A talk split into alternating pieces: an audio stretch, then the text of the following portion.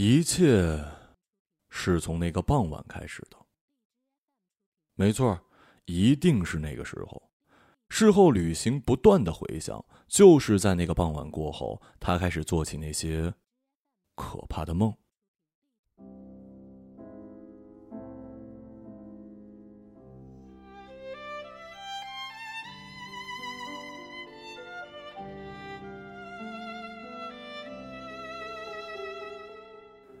那个傍晚是若城再普通不过的八月傍晚，这时节北方可能已经入秋，若城却还是阳光和雨水都充沛的盛夏。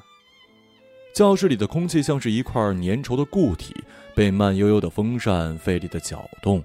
虽说是自愿参加暑期补习班的，却没有任何人自愿缺席。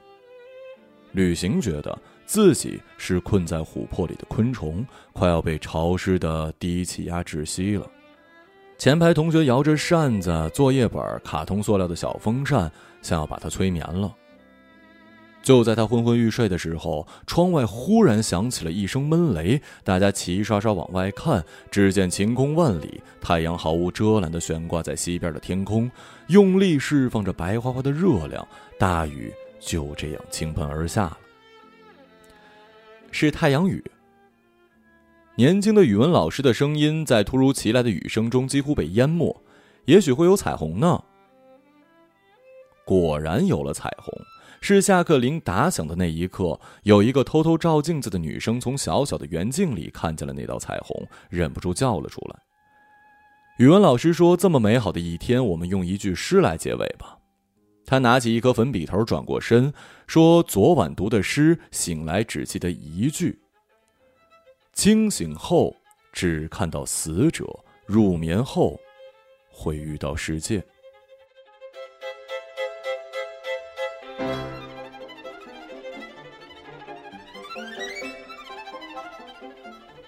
忽然的耳鸣击中了旅行，他用手拍了拍耳朵。如果再仔细研究，大概就是这句诗那一刹那钻心的耳鸣。他扭头看向窗外的彩虹，他看见吕航贴着玻璃冲他做鬼脸，那就是一切的开始了。可是对吕航的讨厌却比那件事开始的更早。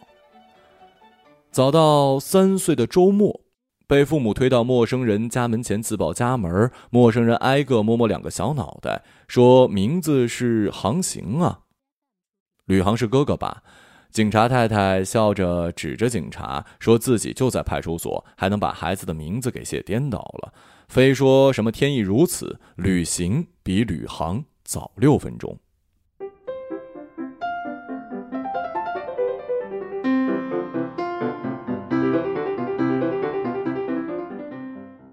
警察太太无不得意地用孤节突出的右手比划着那个六，吕航跳着说：“我是哥哥。”旅行急得直攥着拳头，却不说话。后来，每当他写下“旅行”这个名字，都觉得自己的人生像是一本被吕航拆散的书，从头到尾都不对了。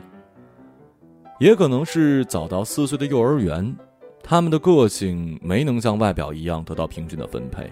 吕航万事冲在最前头，比如弄哭女生、参加运动会、领唱领操，两个人的话全被他一个人说尽。旅行尽缩在角落搭积木，垒了倒，倒了垒，无始无终。吕航什么都快，脑袋尤其快。闯了祸呢，就假装成旅行，故意告诉怎么也学不明白加减法的旅行错误答案，然后看着满纸的红叉，捧着肚子哈哈大笑。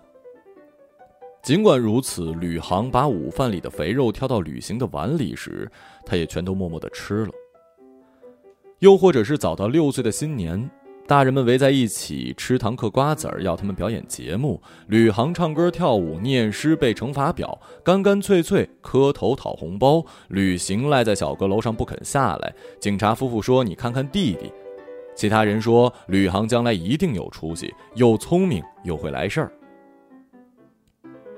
吕航跟着警察一起送客到了电影大院前的马路上。旅行贴在南栋一单元的三零幺窗口往下看，看着那个跟自己长得一模一样的小男孩蹦蹦跳跳的身影，有一种奇异的感觉。为什么一模一样的两个人是那么的不一样？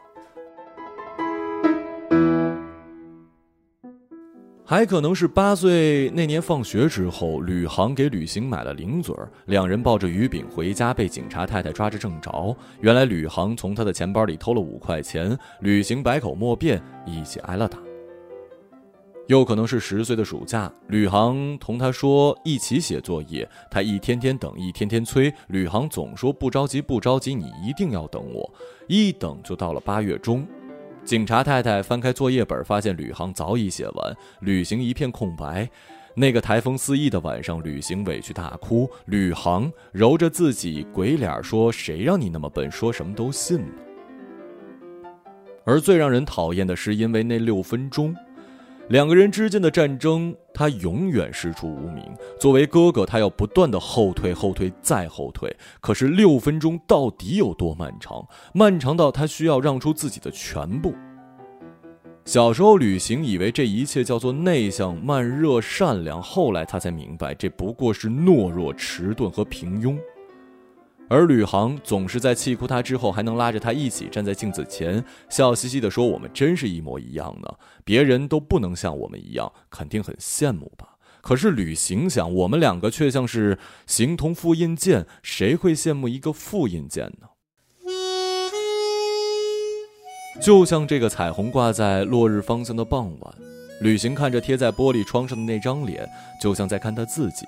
周围同学被吕航的鬼脸逗乐，连语文老师也耸耸肩，说双胞胎真好。弟弟又来接你下课了。就像电影大院里的每一个孩子一样，他们毫无悬念的在若城实验中学念初中。旅行故意分班考试时空了半张语文卷子，如愿的跟吕航分在了不同的班级。旅行在心里冷哼一声，他来接自己，无非是没钱了，穿坏衣服鞋子要求交换，或者单纯的在漂亮的语文老师面前晃一晃。无论是哪一种原因，都不足以让旅行觉得真好。有一个随时能够替代掉自己而不被察觉的面孔，究竟好在哪儿呢？回家路上，他们朝彩虹的方向走着。吕航说：“空气里有下过皮皮虾的味道。”就这样，他总是说着一些自作聪明的话。旅行加快脚步，不愿跟他走在一起。一路上都有旅行完全不认识的同学跟吕航打招呼：“那个篮球队的后卫，那个和我一起打过比赛，那个是广播站的。”然而，旅行并不想听这些跟自己无关的介绍。哦不，呃，也不全然无关吧。他们常在不大的校园里把大吕认成小吕，那也是旅行格外讨厌的时刻。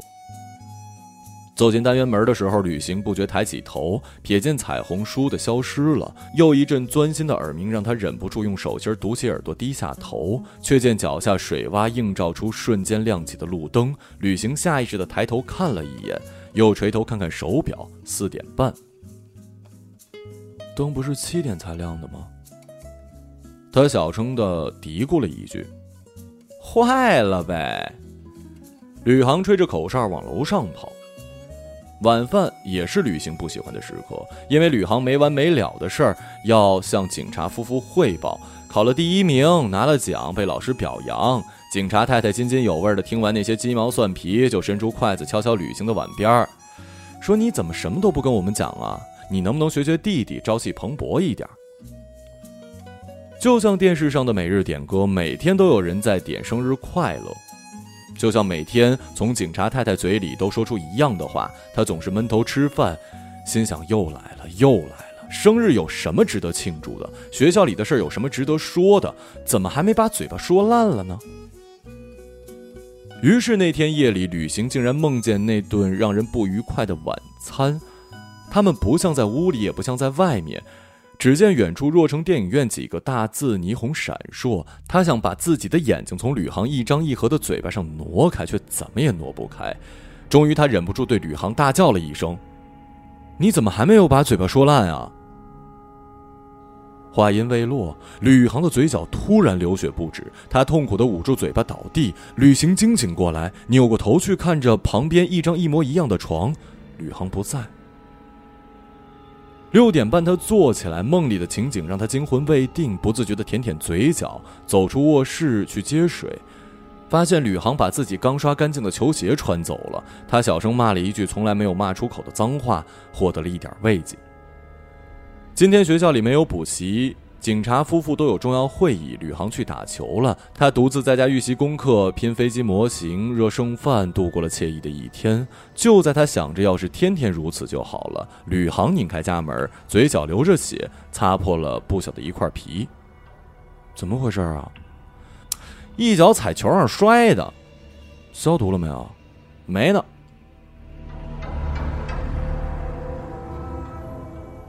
旅行去警察夫妇的床头柜找碘酒、棉球，创可贴跟纱布，毫不留情的把进了碘酒的棉球按在了吕航的嘴角。吕航啊了一声，他猛然想起梦里的吕航嘴角流血，砰然倒地的样子。巧合。旅行这样对自己解释：都说双胞胎之间会有感应，虽然讨厌他，可还是会有感应吧。当天晚上，旅行惴惴不安的睡去，却再度于酣睡的沉梦中看见吕航背着自己趴在课桌上写卷子，还是一样的场景。吕航突然站起来，朝着亮着灯的若城电影院的几个字跑过去，跑着跑着就融化在了迷雾里。旅行走到桌边，突然想开一个小玩笑，他撕开透明胶，把最后一道题的工整算式一行一行除掉，伴随滋啦的声音，旅行。从梦中笑醒了。当天下午，作为物理课代表的他去老师的办公室领作业，看见吕航双手插兜在班主任面前，班主任手拎着一张数学试卷，午后的阳光把那张白纸照得几近透明。最后一道题为什么没有写啊？这对你来说就是送分的题啊！吕航挠挠头，哎，我也不知道怎么了，写到中间就走神了，可能睡着了，反正就没来得及写。张老师，你不要计较嘛，下次我肯定注意。旅行心猛地加快起来。若是以往，他总会既羡慕又痛恨吕航跟老师说话那种无所畏惧的不在意。可是今天，他的注意力全放在了那张空出一大块的卷子上。梦里一声声的滋啦滋啦声在他耳朵里汇成了嗡嗡的耳鸣。他扭头跑出办公室，冲进水房，用冷水狠狠的泼了燥热的脸。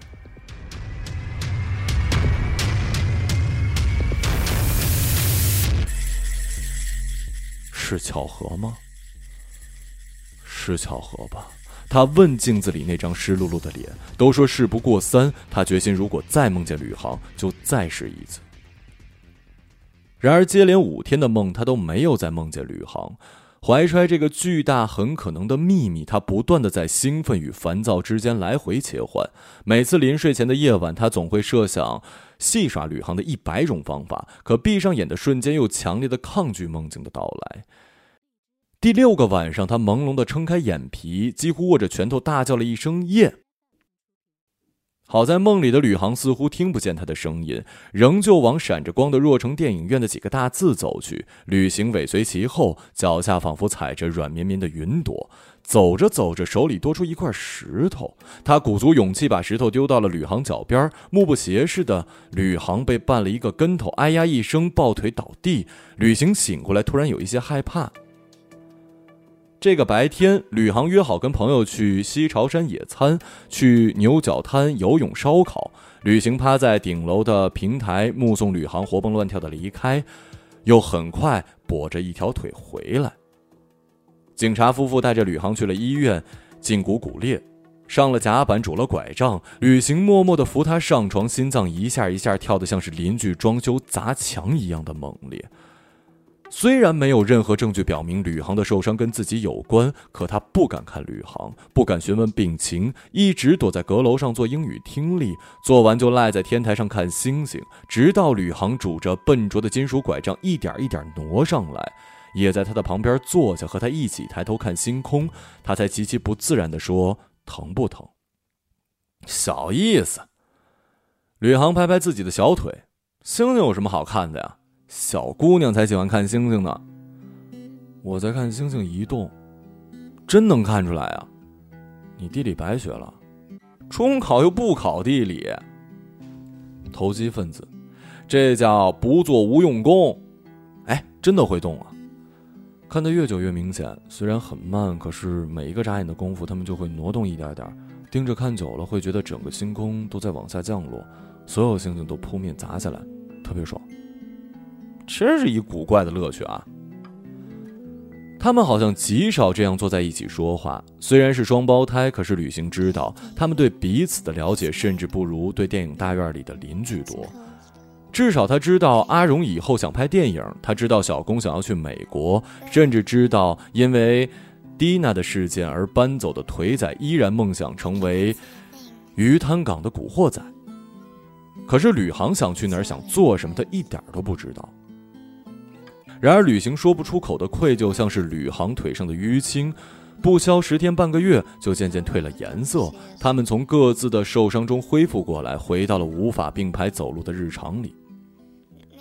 其实，无法做到并排走在街上的，大概只有旅行。吕航很愿意纠缠着他。每当吕航笑眯眯地说：“我最喜欢的人，当然是我哥啦。”这种肉麻的话时，旅行都觉得那只不过是因为他永远都处在日光照耀的那一面，他只看得到自己，只在乎自己，所以他永远都是快乐的，并以为所有人都跟他一样快乐。彻底扔掉从医院带回金属拐杖的那天，吕航躺在床上又讲出了这样恶心的话：“我把你说关于星星那些东西讲给我们班花听，他眼睛都直了。”哎，这招泡妞真管用！老哥果然是我最喜欢的人啊。旅行背过身，合上眼。如果六分钟之后没有你，警察太太的肚皮就会像其他妈妈的肚皮一样，在出生一个孩子之后就关闭上。那才是我最喜欢的。愤满入梦，又见到了吕航。旅行猛然惊坐起来，才意识到，那是他做过最古怪的梦。梦里，他跟吕航一直在铸铁像，熔铁、打铁、造像，周而复始，谁也不讲话。衣服的样子很奇怪，房子的样子也很奇怪，其他木工的面目都融化的像是铁水一样通红而模糊。所有人都在说着一种陌生的语言，他不知自己身处何时何地，好像是遥远的古代，遥远的国度。他们就这样沉默地铸造着比人还高的士兵。所有造好的玄铁兵俑都有着一张相同的脸，一样单膝跪地，一样手握长矛。日夜交替，作坊前的河流冲来了上游颜色各异的叶子。作坊里很热，他们依靠叶子判断季节，时间好像永远也不会流逝殆尽。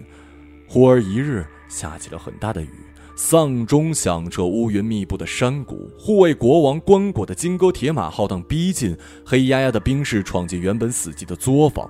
第一个工匠被烧铸成人俑的瞬间，惨叫声淹没了一切。工匠们四下逃窜，旅行拉起了吕航就跑。眼看刚逃出地狱一般的人俑作坊，吕航却被兵士拽住胳膊。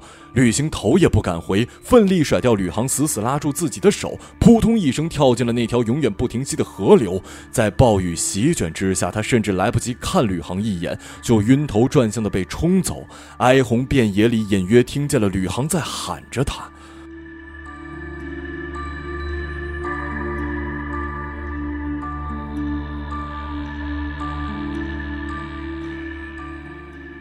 旅行仔仔细细回忆了梦里的每一个细节，确定这个梦并没有任何可操作性，方才放下心。他转过脸，却惊讶的发现吕航不在，吕航的床也不在。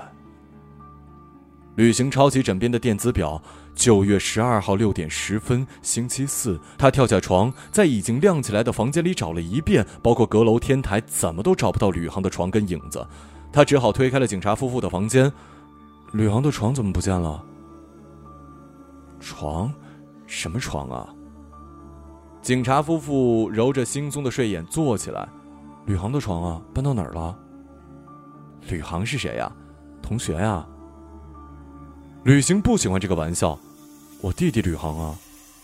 你什么时候有个弟弟？我怎么不知道啊？警察太太跟警察对望一眼之后笑起来。你是不是做梦了？你现在想要弟弟，可是有点晚了。警察伸手搭在警察太太的肩膀，都跟你说了多少遍了，别在儿子面前没正经的。吕航到底去哪儿了？这一点都不好笑。旅行很大声的嚷嚷，所以这一喊几乎就破了音儿，几乎急出泪来。我们就你这么一个宝贝儿子，怎么给你编个弟弟出来呀？快去洗漱啊！今天不是要去博物馆参观吗？我给你收拾书包。警察太太说着，下了床就钻进了厨房。做梦。他想起梦中那只被他用力甩脱的手，浑身像是过了一遍弱电流。难道这一回吕航被他彻底弄不见了？又或者吕航才是他最漫长的一个噩梦？早上的时间向来窘迫，来不及深究。他背上塞满零食的书包，匆匆下楼。大院里每一个遇见的人，竟然都喊出了他的名字：“吕翔，上学去啊！”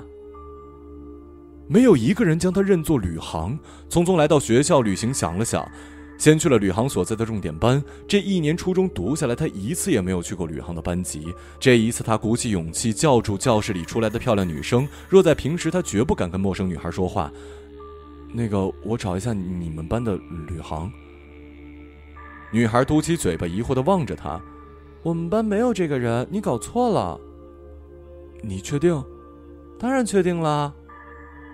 女孩又上下打量他一番，才走开。讪讪回到自己教室，他坐下后问后桌的男生：“你知道我弟弟吕航吧？”“表弟呀，双胞胎弟弟。”。”同桌扑哧一声笑出来，伸手摸摸他脑袋：“你发烧了吧？”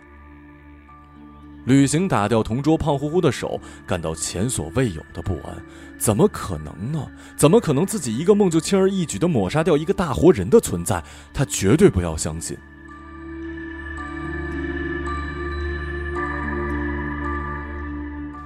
载着学生的巴士沿着海岸线颠簸的向西开去，阳光穿过脏兮兮的车窗，晃得旅行睁不开眼。他用力掐自己的胳膊，拍自己的脸。要证实此刻不过还在梦境里。博物馆在城郊的西朝山下，去年才在考古的遗址上新建的。此前若城是没有博物馆的，因此并没有什么像样的历史和文物可以展出。于他的若城娘娘庙就是若城唯一可以称之为古迹的东西。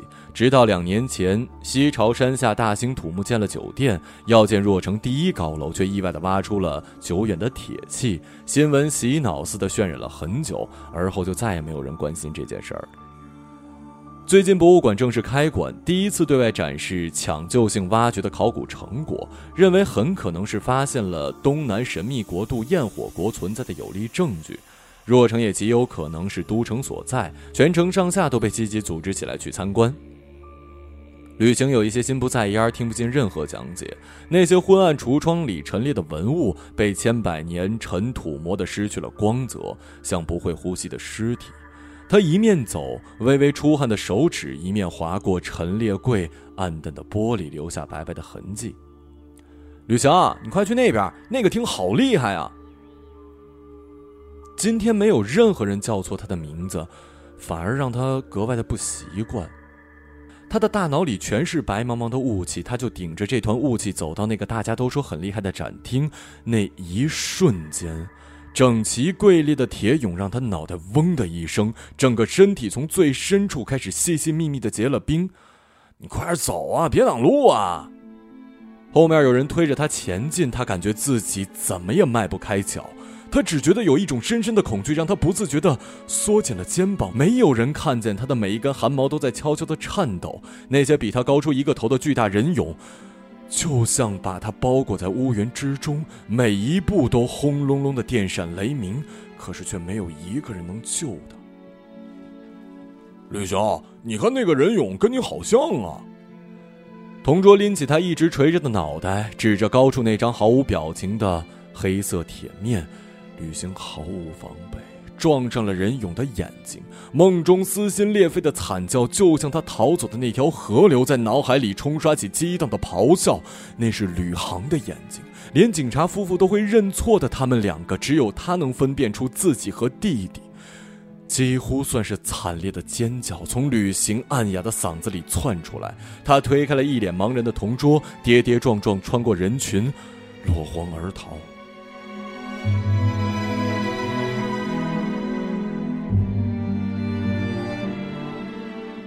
逃出博物馆，到艳阳下，起了一身鸡皮疙瘩。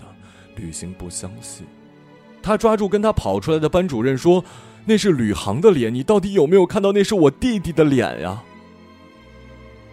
后来班主任亲自把哭哭啼啼说着胡话的旅行送回了电影大院。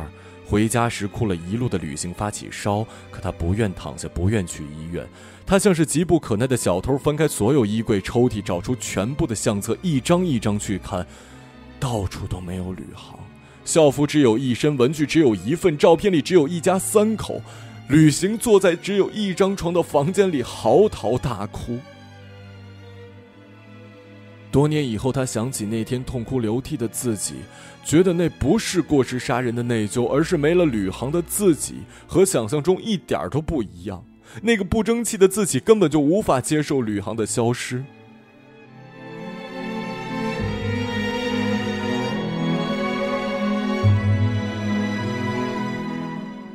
哭着哭着，他就睡着了。闹钟尖叫着砸到鼻梁时，他挣扎坐起来，一扭头，发现同样被吵醒的吕航伸了一个懒腰，慢吞吞直起身子。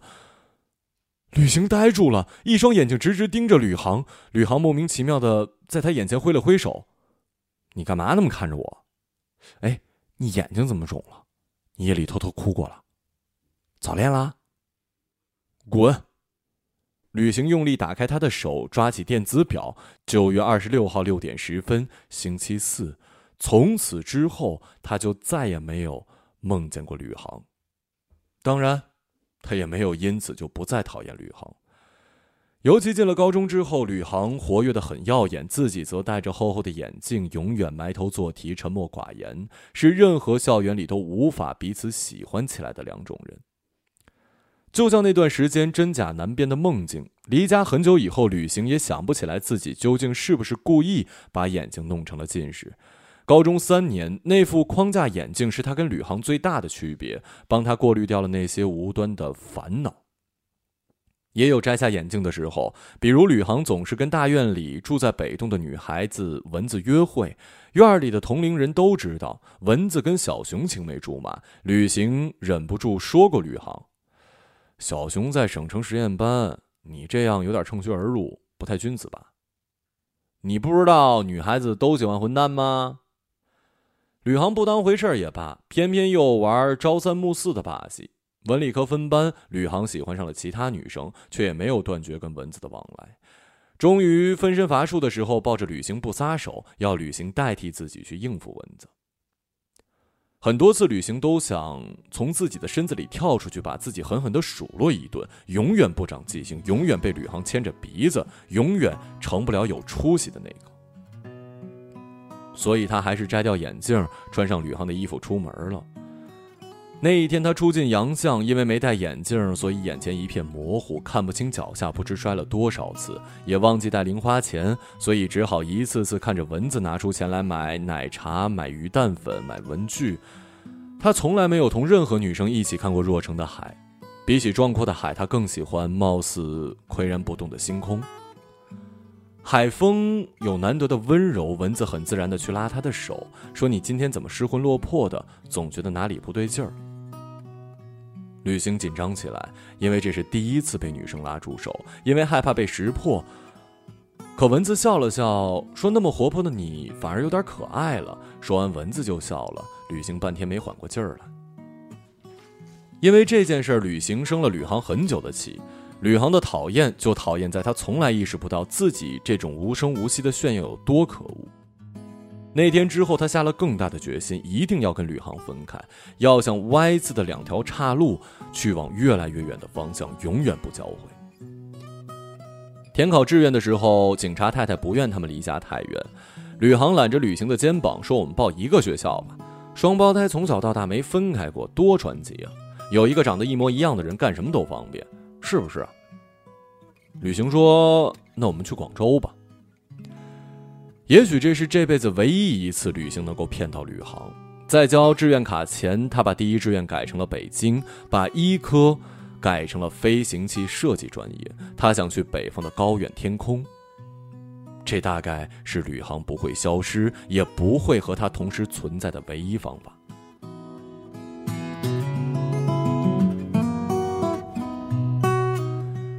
独自北上报道的火车上，他突然好奇：吕航有没有盼望过自己消失呢？恐怕没有吧，因为无论有没有自己，警察夫妇此刻都是在送他去广州的路上。大学之后，旅行很少回家，打工实习，上英语补习班，年年拿奖学金。他没有同任何人提起过自己还有一个双胞胎弟弟。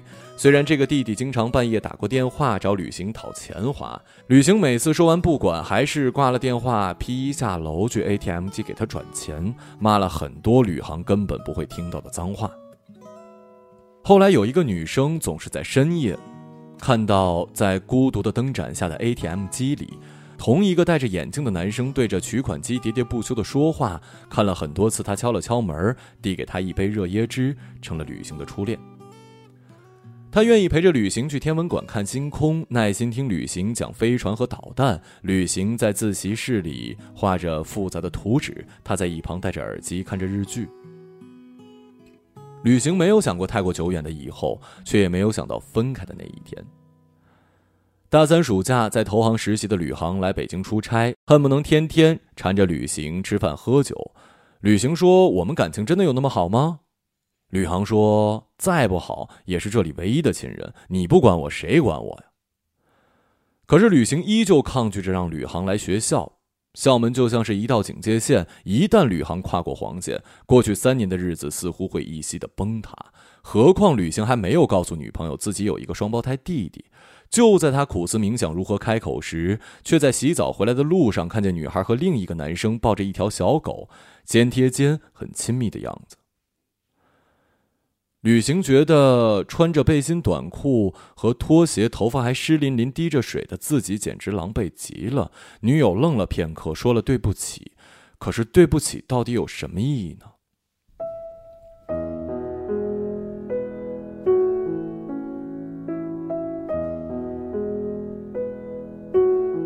晚上旅行多喝了两口酒，女友一条一条的消息，他不想看也不想回。他多希望酒醒之后今天会重新开始。女友没有离开，就像吕航不曾消失不见。吕航一把抓过手机，谁这么着急找你啊？是不是女朋友啊？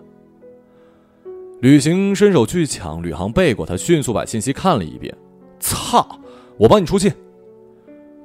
所谓的出气是旅行醉醺醺的睡在了旅航的酒店，旅航不知从哪儿叫来了旧日的同窗，以旅行的名义把女孩和男孩约出来，狠狠地打了一架。旅行被电话吵醒，听到警察说这里是派出所，你弟弟打架过来领人，酒醒了大半。他说你把电话给他。吕航说：“我打的就是他，别让人觉得我哥好欺负。”听着和自己如出一辙的声音，说出自己完全说不出的话，旅行在这种怪异的陌生感中吼了一声：“是不是我越丢人你就越开心呢？你不要自己无聊拿我当借口，我不会去接你的。”旅行说完就挂了电话，把旅航的号码拉进了黑名单。从此之后，他再也没有见过女朋友，也不知道吕航是怎么走出派出所的，怎么离开北京，怎么留在广州的。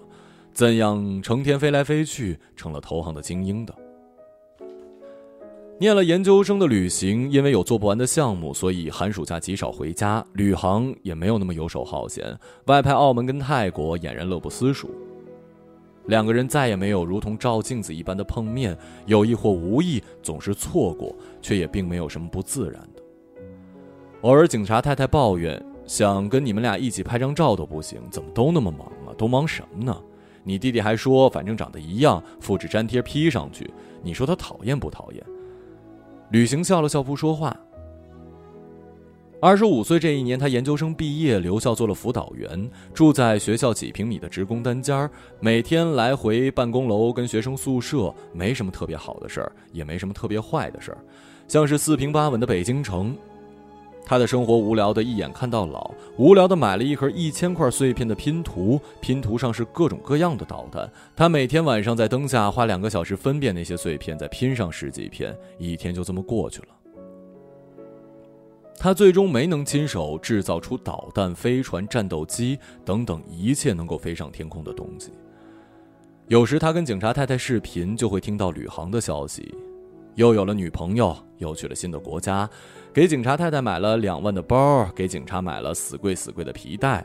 旅行想起自己过年封给父母的薄薄的红包，想起那个难得一起看星星的晚上，吕航说地理中考又不会考的样子。他以为以后的人生，吕航大概就会永远的存在于警察太太的嘴巴里，却没想到在二十六岁的生日当天，接到了吕航同事的电话。电话里，女人哭着说：“吕航出了车祸，在抢救，医生说可能救不过来了，我们没敢惊动你爸妈，你快点过来。”吕航挂掉电话之后，对桌上还差最后一块的拼图怔怔的看着，而后突然扔掉手中最后的那一片，抓起手机跟钱包，连门都没锁就冲了出去。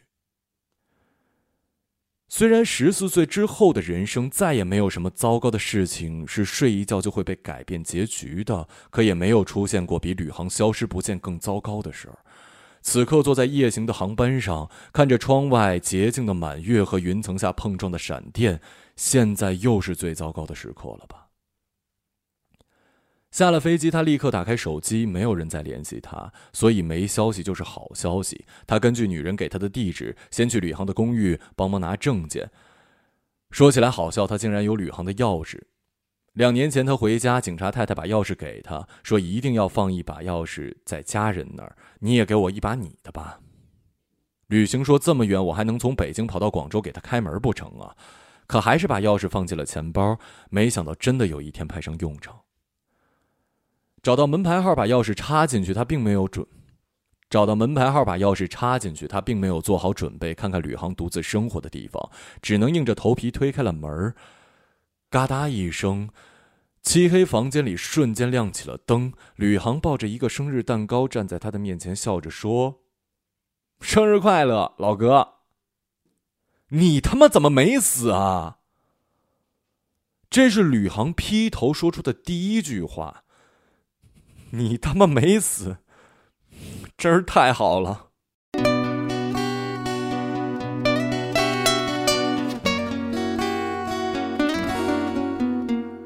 这是吕航说出的第二句，在他走进门的那一刻，他突然意识到，就算在任何人眼中，我们都可以被彼此取代，但至少对我来说，没有人能够取代你。可他还是发火了：“你怎么能开这种玩笑啊？万一我真的告诉爸妈呢？我真想打死你算了。”嘿，我不骗你，你怎么可能过来跟我一起过生日？我说你太记仇了吧。当年你不去派出所捞我，六亲不认的，怎么搞得好像我对不起你一样？他还是那样，永远以为全世界都爱他。为什么非要一起过生日啊？我也不知道啊。前两天在香港就去算命，结果那算命的先生说我今年的生日必须跟我的双胞胎哥哥一起过。问他为什么，他也不说，反正说就必须一起过。我想着从上了大学我们就没有一起过过生日。万一没一起过，我股票亏了，又被辞退了，没钱可赚怎么办？所以呢，旅行拿起桌上的啤酒，绝对没下次啊。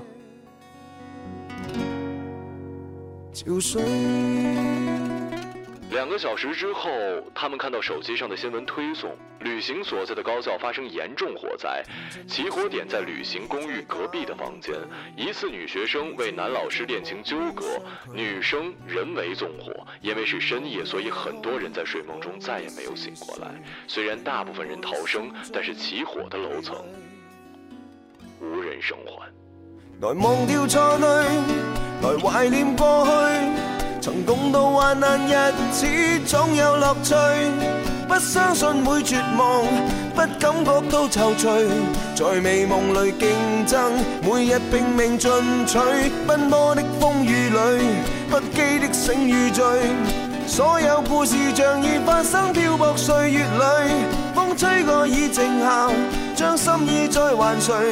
让眼泪已带走夜。一个朗读者。马晓成。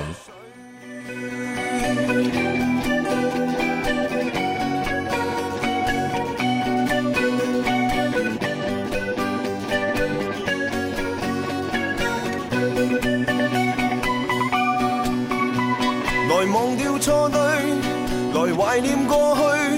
曾共度患难日子，总有乐趣。不相信会绝望，不感觉到踌躇。在美梦里竞争，每日拼命进取，奔波的风雨里，不羁的醒與醉，所有故事像已發生，漂泊歲月裏，風吹過已靜下，將心意再還誰，讓眼淚已帶走夜潮水。